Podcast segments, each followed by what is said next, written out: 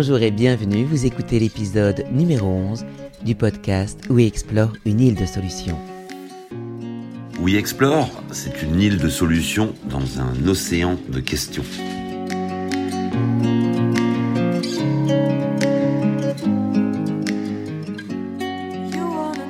Nous sommes à Saint-Malo pour ce podcast un peu spécial. Et oui, les 138 concurrents de la route du Rhum destination Guadeloupe, parmi eux Bilou, sont amarrés dans les bassins de la ville corsaire.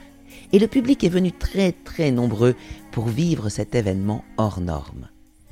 Du côté des navigateurs, on sent la tension qui monte doucement. Chez Bilou, en plus de cette tension, il y a la dualité dont il parle ouvertement, celle de la performance sportive face à la performance environnementale. Faire des choix qui parfois vont à l'encontre de ce que nous sommes ou avons fait toute notre vie.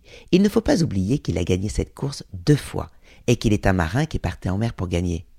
Or là, ce n'est pas l'objectif premier, car avec We Explore, il souhaite prouver qu'on peut participer à une course avec un projet durable. Cette dualité, nous l'avons tous en nous. Il est parfois facile de la gérer et parfois très difficile car on a l'impression de perdre des choses.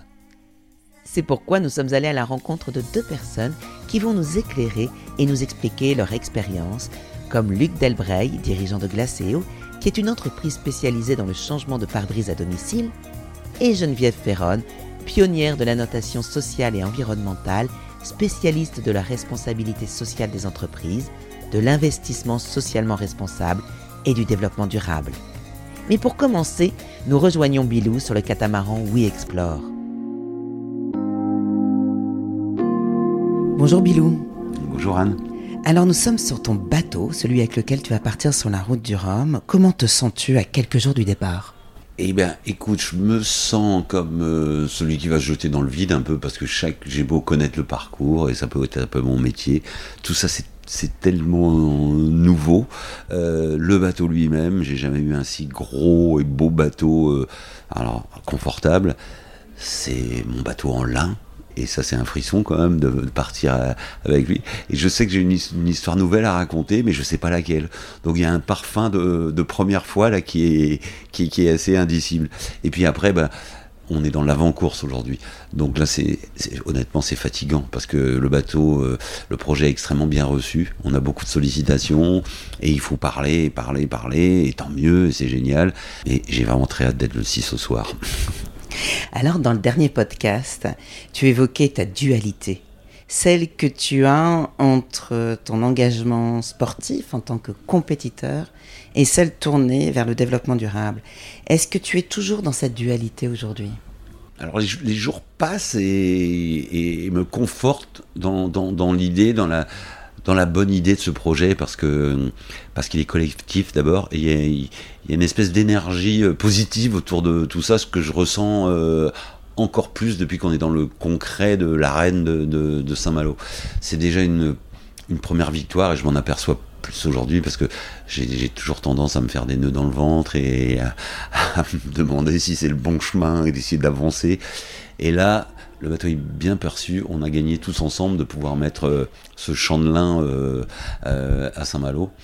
Et puis en fait, là, il se passe un truc, ouais, je suis plus, je suis plus serein on va partir, il y a des bateaux qui vont aller plus vite que moi, certains bien plus vite, et eh ben je m'en fous. Je me dis que je m'en fous, il y a tellement de belles choses à, raconter.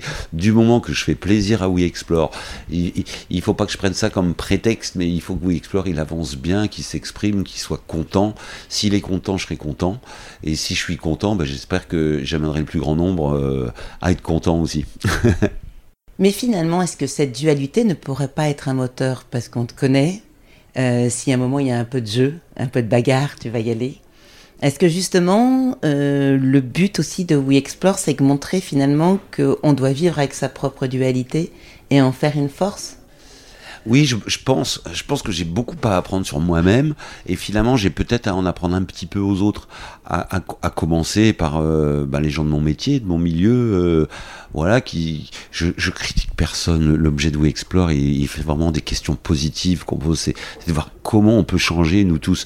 Donc peut-être que la petite goutte d'eau que je mets dans, dans cet océan de questionnement là, euh, bah, certains s'en saisiront puis diront dis donc, il a réussi à faire son petit bout de chemin, lui, et il, commence à apporter des réponses. Bah, peut-être que je peux en faire un aussi, quoi. Voilà, cet effet d'entraînement si certains me voient le faire, je me dis que bah, bah, peut-être que ça les motivera à, le faire aussi.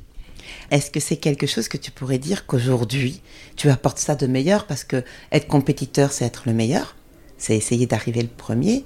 Aujourd'hui, qu'est-ce qu'il y aurait de meilleur dans ce projet? Je crois que le meilleur, il est il est vraiment dans ce dont je parlais à l'instant, dans cette espèce d'énergie euh, collective et positive euh, qui part de la curiosité et, l'avancée du côté laboratoire, matériaux, système euh, de, de, de We Explore. le côté hospitalité du bateau, il y a une sympathie pour ceux qui viennent à bord, il y a des bonnes énergies, on va dire. Et tout ça, ça ça crée une, une, boule de neige d'utilité, je dirais, d'utilité publique presque, euh, bah, qui aide chacun à faire un pas euh, dans sa tête, sur le chemin du ponton, sur le bout du trottoir, dans son entreprise, euh, au lever du, matin. Et, et, c'est là qu'il est, et c'est là qu'est la réussite du projet. Alors on peut pas parler peut-être de victoire de compétition, mais la compétition, c'est quoi? C'est réussir à amener un projet à sa réussite. Euh, et, la réussite d'un projet, c'est quoi? C'est le bonheur de tous ceux qui y participent. Euh, j'espère et je crois que tous les partenaires financiers et mécènes du, projet We Explore sont déjà contents. Les équipes, le chantier, euh, on, on s'est pas fait d'ennemis, on est tous heureux de l'avoir mis là. Il a l'air de plaire au public en tous les cas pour pour ce que j'en entends pour euh, pour l'instant. Donc si c'est pas ça la réussite d'un projet, si c'est pas ça une sorte de première place, ben je sais pas trop ce qu'il faut faire finalement. Alors là, tu dis que tu vas mettre à peu près une quinzaine de jours pour rejoindre la, Guadeloupe. Tu franchis la ligne en Guadeloupe devant Pointe-à-Pitre. Tu te dis j'ai gagné. Oui, je pense que si tout se passe comme prévu et que je passe la ligne d'arrivée dans un temps correct en ayant euh, en m'étant amusé en ayant amusé We Explore et ben oui on dirait ouais il y a une deuxième victoire. La première victoire c'était de le faire d'être au départ de Saint-Malo. Arriver c'est une seconde victoire. Et puis bah c'est un nouveau départ parce que le voilà on aura fait on aura fait un chapitre et dès qu'une aventure se termine, une autre commence. Et donc il y en aura une très rapide après, c'est qu'on va revenir, euh, on va passer très peu de temps aux Antilles et on va revenir voilà, dans, l'utilité aussi, on va, on va ramener des, voiles pour notre partenaire 727, euh, des voiles usagées que les voileries antillaises déposent euh, dans un entrepôt et plutôt qu'elles rentrent en container et en cargo, elles vont rentrer euh, avec nous. Donc on va faire un voyage utile et, sans arrêt, la vie de We Explore va être comme ça. C'est traquer chaque opportunité possible de se rendre utile parce que un bateau plus rendu utile, moins il est impactant sur l'environnement. Faut qu'il serve. Faut qu'il serve de laboratoire, faut qu'il serve de, de cargo, faut qu'il serve d'usine à inspiration. Et voilà, et ça sera en, la, la, route vers le, la route vers, vers la maison. Ça sera une autre victoire de revenir aussi à, à Concarneau. Deux transats pour prouver que notre chandelin eh ben, il a bien flotté, il a bien marché, il peut vraiment ouvrir des voies. Et il y aura, euh, il y aura plein de débriefing avec euh, technique, avec le chantier, etc. Et je, suis certain que on a plein de nouveaux chapitres qu'on n'avait même pas imaginé, je pense, qui, euh, vont, apparaître parce que, encore une fois, ça fait un an et demi au démarrage du projet, on avait encore des incrédules et il y a beaucoup de barrières qui ont été levées depuis. Sur le catamaran We Explore, j'ai finalement trouvé Bilou plus serein que le mois dernier. En l'écoutant, on sent qu'il s'est approprié cette dualité et qu'elle sera un moteur dans cette route du Rhum. On vit tous avec une ou des dualités. Cela nous permet de nous poser des questions, de nous remettre en cause, de voir ce qui nous semble important et d'avancer dans notre vie. Et puis, finalement, pourquoi opposer deux objectifs? Performance sportive, performance environnementale C'est un peu la même chose en entreprise si on remplace performance sportive par performance économique. Nous contactons donc Luc Delbreil, dirigeant de l'entreprise Glaceo, partenaire financier de WeExplore.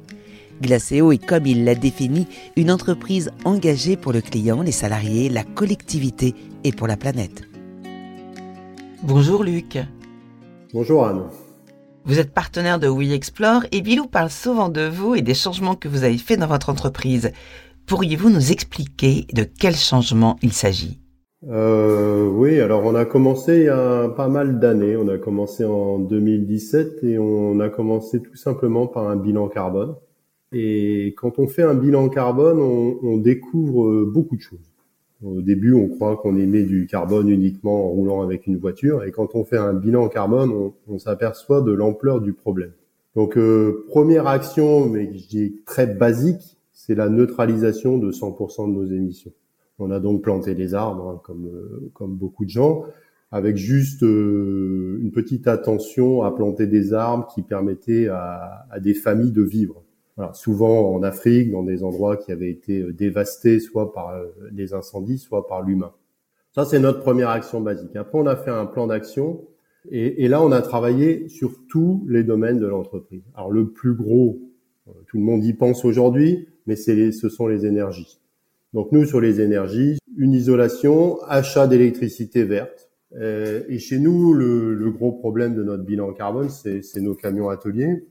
Euh, et ça, c'est un sujet sur lequel on travaille toujours. Ensuite, euh, deuxième pan, c'est la politique d'achat responsable. Et là, euh, là, vous balayez toute l'entreprise. Donc voilà. Donc on a balayé, euh, on a écrit une charte d'achat responsable, on a impliqué nos fournisseurs, on a impliquer le numéro un mondial de la fabrication de pare-brise pour qu'il nous fournisse ses pare-brise en emballage recyclé et non plus en plastique qu'on jette. Donc, vous voyez, euh, c'est trois ans de travail avec lui, mais aujourd'hui, 100% de nos pare-brises ne sont plus... Euh, et on va plus loin, puisque là, il va collecter les plastiques de ces emballages pour pouvoir les recycler lui-même, pour avoir une chaîne, et il va les collecter en même temps qu'il qu livre les pare-brises, donc pas avec du transport supplémentaire. Beaucoup, beaucoup, beaucoup de choses aussi sur les achats. Évidemment, les déchets. 100% euh, de nos déchets sont triés et recyclés dans des filières de, de, valorisation. Et on a une politique de réduction de nos déchets. Voilà, donc ça c'est la, la, le deuxième pan. Et le troisième, c'est la sensibilisation sensibilisation interne de nos salariés. Et pour ça, on a fait des conférences sur le temps de travail et on fait des conférences sur tous les domaines. Donc effectivement, c'est une lourde transformation, mais elle est depuis cinq ans. Hein, donc euh, finalement, ça passe vite et c'est pas si lourd pour une entreprise. Est-ce que même avec ces conférences, cela a été facile de faire adhérer vos collaborateurs? Est-ce que vous avez ressenti des résistances, des tensions? Parce que ce n'est jamais facile de changer. Alors c'est pas facile, euh, c'est pas facile et je dirais le, premier, la première chose à faire, c'est la stratégie. Elle doit être claire, elle doit être limpide et elle doit être honnête. Parce que dans le domaine du, euh, des émissions carbone ou, ou du RSE, il n'y a pas forcément toujours de l'honnêteté derrière. Il y a souvent du marketing. Et euh, quand vous commencez à faire du marketing, l'adhésion est beaucoup plus compliquée. Donc nous, on avait, on a vraiment euh, mis en place une stratégie on a changé notre baseline. Hein. Aujourd'hui, c'est Glacéo le pare-brise positif. Et donc positif pour le client, pour la planète, pour ses salariés et pour la société. Et à partir de là, quand, quand les salariés sentent que vous êtes dans une démarche honnête, dans une démarche, démarche durable, vous commencez à avoir de l'adhésion. Et vis-à-vis -vis de vos clients, était-il facile de faire passer les messages? Est-ce qu'ils adhèrent aujourd'hui à votre démarche? Alors là, c'est le pan le plus compliqué. C'est Aujourd'hui, on a euh, clairement en France un certain nombre de personnes parfaitement convaincues par ces sujets. Mais ils sont pas encore très très nombreux. Donc nous, on a capté facilement les gens convaincus. on a tout beaucoup de gens qui sont un peu voilà dubitatifs et puis il y en a euh, carrément opposés. Quand vous vous lancez dans des démarches de, de, de, de changement comme la nôtre, vous avez des impacts clients. Quand on optimise nos tournées avec des systèmes experts, clairement, on dit je ne viens pas demain en urgence pour quelque chose qui n'a aucun caractère d'urgence. Donc vous êtes obligé de faire changer le client. C'est assez compliqué pour l'instant. C'est euh, voilà. Je dirais que c'est pas le domaine où on a le plus de retours. Vous avez changé beaucoup de choses. Vous avez fait des investissements, notamment sur l'énergie, comme vous l'expliquiez. Est-ce que cela a engendré une baisse économique et ou une baisse de performance? Euh, Non, nous, on n'a pas de baisse économique et pas de baisse de performance. Euh, au contraire. Par contre, euh, nous, on a un problème majeur. On est dans un domaine, l'automobile, qui écologiquement parlant n'est pas euh, placé en haut des résultats. Et donc, quand vous regardez les experts, les experts, qu'est-ce qu'ils disent par rapport à l'automobile? Ils disent, pour que la France atteigne ses objectifs 2050, faudra qu'on réduise notre utilisation de la voiture de 30 à 50 Pas passer à l'électrique, pas euh, utiliser d'autres moyens de transport, sauf le vélo et la marche, mais vraiment réduire l'utilisation du véhicule individuel. Et donc, en tant que chef d'entreprise, ben moi, je suis dans ce contexte. Je dois apprendre à gérer une entreprise tout en assumant le fait qu'il faut impérativement que nous aussi, on, on, on milite pour la diminution de l'utilisation de la voiture. Et c'est là où, par exemple, vous voyez, en interne, ça, c'est très compliqué à expliquer. Parce que quand je dis ça, on dit oui, mais on va disparaître, l'entreprise. Oui, mais on va, on va décroître. Pourquoi pas? S'il faut décroître, on va décroître. Ce qu'il faut, c'est apprendre à le faire correctement.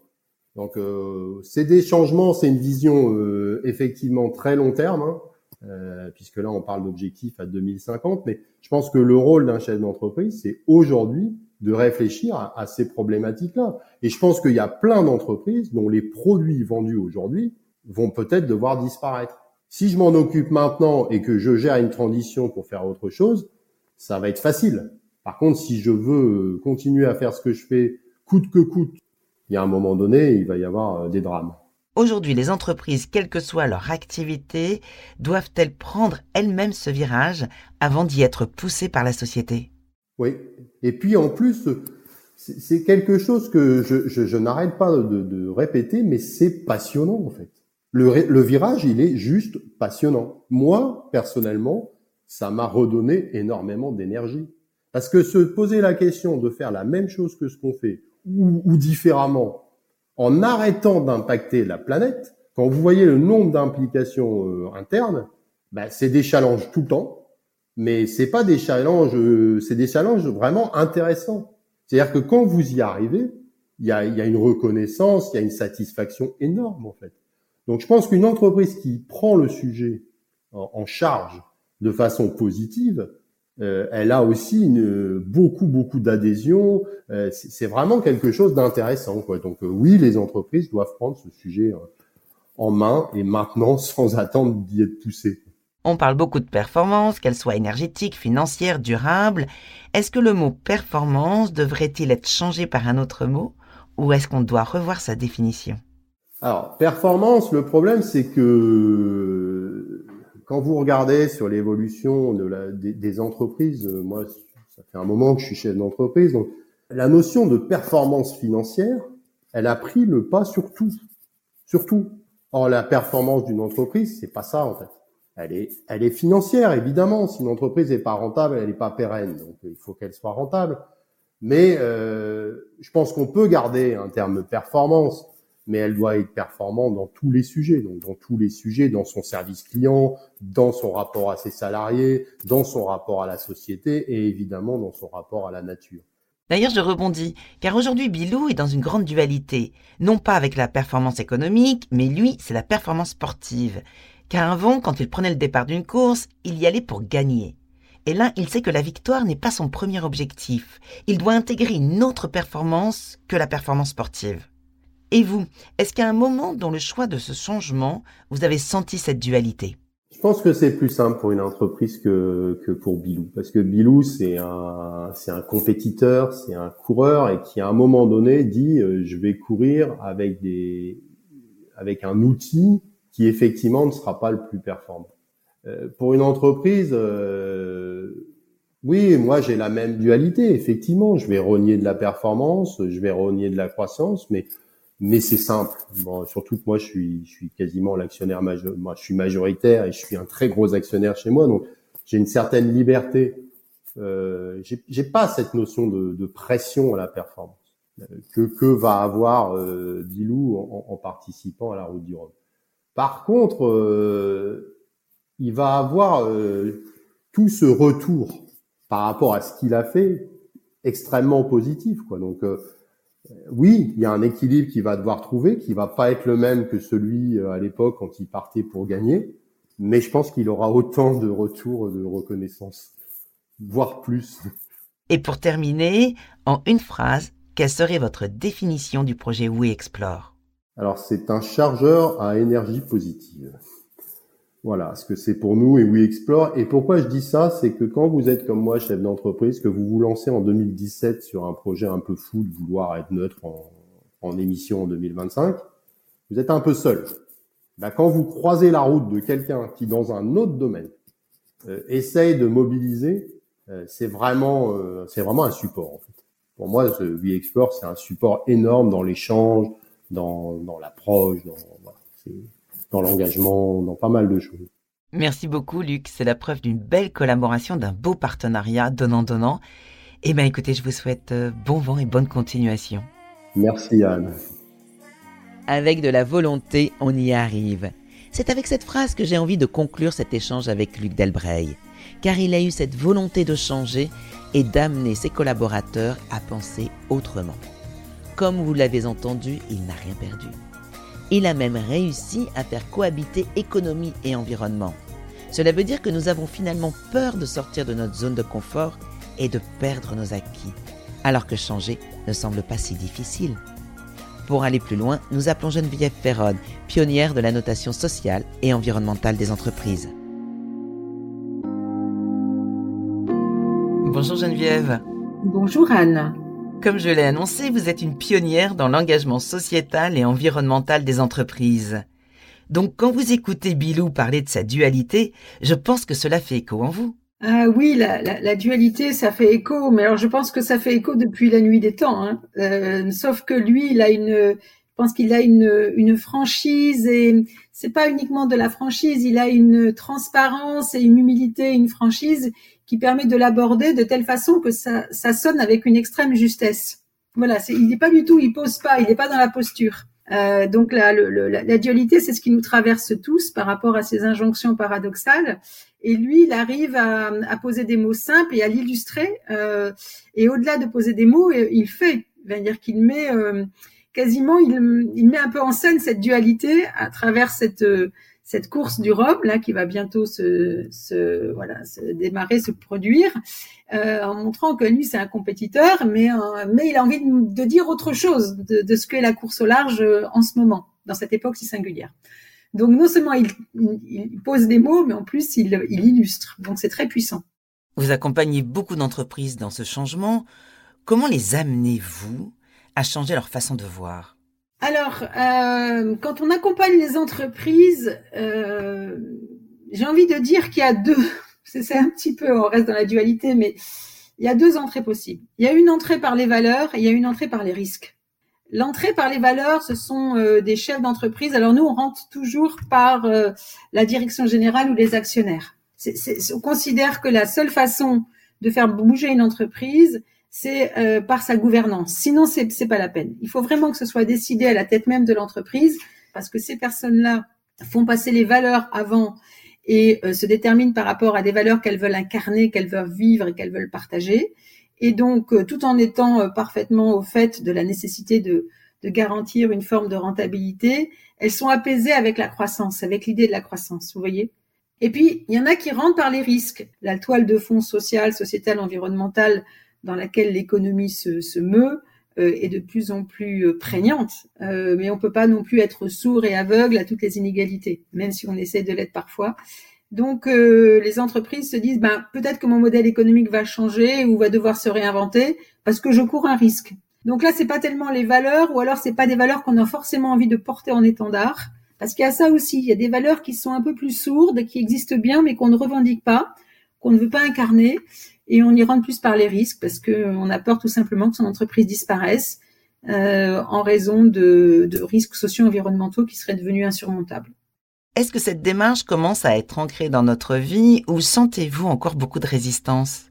Alors, c'est, c'est, ça se réinvente. Je veux dire, ces démarches, elles sont pas nouvelles, parce que j'ai l'impression d'être un peu une vétérante. Ces sujets-là, je les ai pratiqués depuis la fin des années 90. Euh, c'était déjà connu. Enfin, je veux dire, tout ce qui est, tout ce qui arrive, rien ne nous surprend dans tout ce qui arrive. On, l'avait vu venir. Je dirais que là, il y a, y, a, y a, un côté. Euh, vous savez, dans, dans, le sport, on utilise ce mot money time quand on joue les dernières minutes du match et que et que l'issue maintenant se joue là parce qu'il faut redoubler d'efforts et d'attention. Ben, on est un peu dans money time. Vous voyez ce que je veux dire? Donc, euh, il y a cette cette idée que euh, on rentre dans le dur et qu'on peut plus se mentir et qu'on peut plus être dans la posture et que euh, il faut probablement euh, opérer une réinitialisation. Voilà, je dirais ça. Je ne sais pas si j'ai répondu parfaitement à la question, Anne, mais voilà. Oui, parce qu'aujourd'hui, on sent qu'on est dans une société qui culpabilise. On utilise des mots forts, des mots un peu sombres, des mots comme la sobriété. Comment amenez-vous les personnes que vous accompagnez à aller justement vers quelque chose de positif et de constructif? Ah mais c'est assez simple en fait parce que la culpabilité c'est c'est euh, un peu une humeur une humeur triste quoi c'est une c'est comme le, déni l'impuissance la culpabilité le ressentiment euh, tout ça on n'en fait rien et euh, moi, je, je dis les choses très simplement. Euh, mais j'ai ma petite devise, hein, je l'avais écrite dans un des livres que j'avais écrit en, en c'était 2030, le crack écologique. J'avais écrit, il est trop tard pour être pessimiste. Tout simplement que maintenant, euh, on est dans une, on est une génération et on est dans une époque qui, euh, il n'y a pas d'autre appel que l'appel de l'engagement. Parce que si c'est pas l'engagement, c'est le ressentiment, c'est le déni, c'est l'impuissance, euh, c'est la culpabilité. Euh, donc c'est assez simple quand on est généralement un entrepreneur et qu'on aime ce qu'on fait et qu'on veut donner du sens à ce qu'on fait. On arrive facilement à s'engager. Et, et euh, ce qui est assez extraordinaire, c'est que cette époque est effectivement extrêmement sombre et, et qui est très complexe euh, réinvente aussi le métier de l'entrepreneur et la raison d'être de l'entrepreneur. Ça veut dire quoi être une entreprise, euh, une entreprise responsable et utile en ce début de siècle? Et c'est par là qu'on qu'on remotive et qu'on renoue et qu'on recrée une dynamique. Est-ce qu'il est du coup facile pour une entreprise de passer d'une performance financière à une performance durable? D'ailleurs, est-ce possible de garder les deux dans cette démarche de changement? Bah oui. Oui, en fait, on peut tout à fait garder les deux. C'est tout simplement, il faut s'interroger. Vous avez parlé de sobriété, vous auriez pu parler de décroissance, etc. Mais au fond, la, vraie question, c'est qu'est-ce qui doit croître et qu'est-ce qui doit décroître? Euh, donc la question est de dire qu'est-ce qui doit croître et on a énormément, euh, énormément de champs d'engagement et, euh, et de d'actions euh, qui doivent croître dans le domaine de la connaissance, dans le domaine de la santé, de l'éducation, des écomatériaux. Enfin, et puis il y a des choses qui doivent décroître. Toute cette croissance toxique qui ben, assise sur des économies ultra carbonées, des énergies ultra carbonées pour produire des biens et des services dont on questionne de plus en plus l'utilité. Alors, donc pour moi, euh, l'idée de l'idée de, de la rentabilité, elle doit s'associer à une vision très claire, c'est ce que je vous disais au début, euh, de quelle croissance on veut et, de, à, et à quel moment on pense qu'on arrive à un état stationnaire qui nous permet d'être rentable, d'avoir une redistribution tout à fait décente pour ceux qui contribuent à cette croissance, sans générer une dette sociale et écologique. Donc c'est juste une autre façon de revoir la, croissance, parce qu'une croissance financière qui paraît extraordinaire, mais avec une dette écologique monstrueuse, euh, ça je trouve c'est encore plus anxiogène. Alors Bilot, lui, il a fait ce changement il y a plusieurs années, et là avec le bateau We Explore, il part sur la route du Rhum, et le bateau devient vraiment le porte-drapeau de ses engagements. Et donc, pour terminer notre entretien, Geneviève, j'aimerais que vous me disiez en une phrase comment vous définiriez le projet We Explore. Alors, le projet We Explore en une phrase, euh, c'est, ça va paraître bizarre, mais c'est, euh, euh, quelque chose comme, vous savez, on a marché sur la Lune, mais ça serait on a marché sur la mer et sur la Terre, quoi. Ça serait de, de réenchanter cet espace marin et terrestre, et c'est ça le projet d'Explore. Et je pourrais presque dire, on a, on va remarcher sur la Terre et la mer. on va remarcher sur la Terre et naviguer sur la mer. Mais cette idée de changer de lunettes, pour réinvestir un espace d'émerveillement, un espace d'exploration et d'innovation. Voilà. Donc euh, voilà comment je, je qualifierais. Alors je sais que c'est un peu perché, mais c'est la meilleure chose qui me vient en tête euh, en ce moment. Merci beaucoup Geneviève, et je crois que nous nous croiserons sur la route du Rhum. Avec grand plaisir, Anne. En tous les cas, j'y serai et euh, je souhaite vraiment bon vent à ce bateau parce que sur le fait que j'en suis, j'en suis la marraine, je pense que ça ouvre une brèche au sens positif dans nos imaginaires. Voilà. À bientôt Que nous soyons une personne ou une société, le changement est dans nos mains. Il faut se poser, regarder par quel bout commencer et y aller pas à pas. Ce sera votre victoire et comme dit Bilou, il y a toujours une équipe autour de soi avec qui on la partage.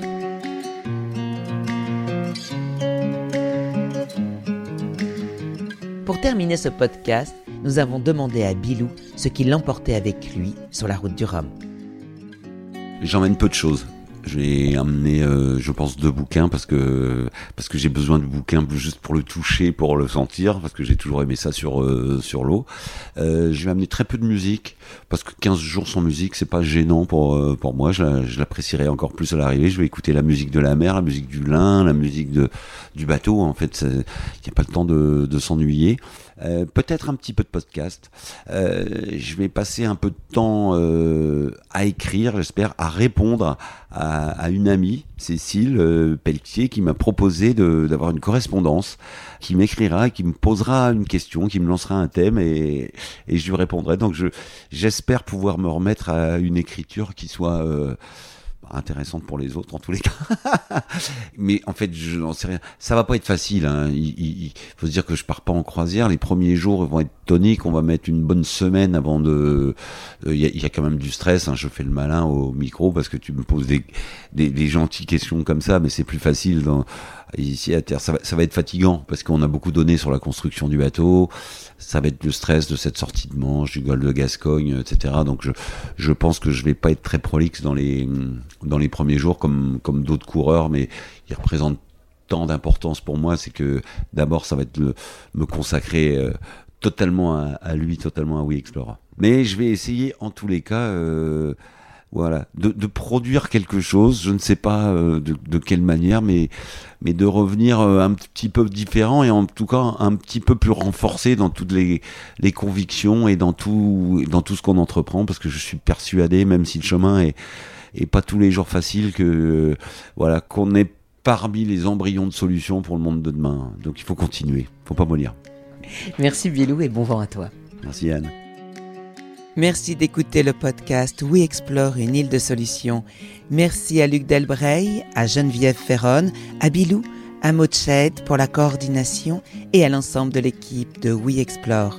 Si vous avez des questions, des suggestions, des commentaires, n'hésitez pas à en faire part sur les réseaux de Explore. Nous vous donnons rendez-vous après la route du Rhum. Et si vous avez aimé ce podcast, parlez-en autour de vous. Et n'oubliez pas de le noter sur Apple Podcast et de donner des étoiles sur Spotify.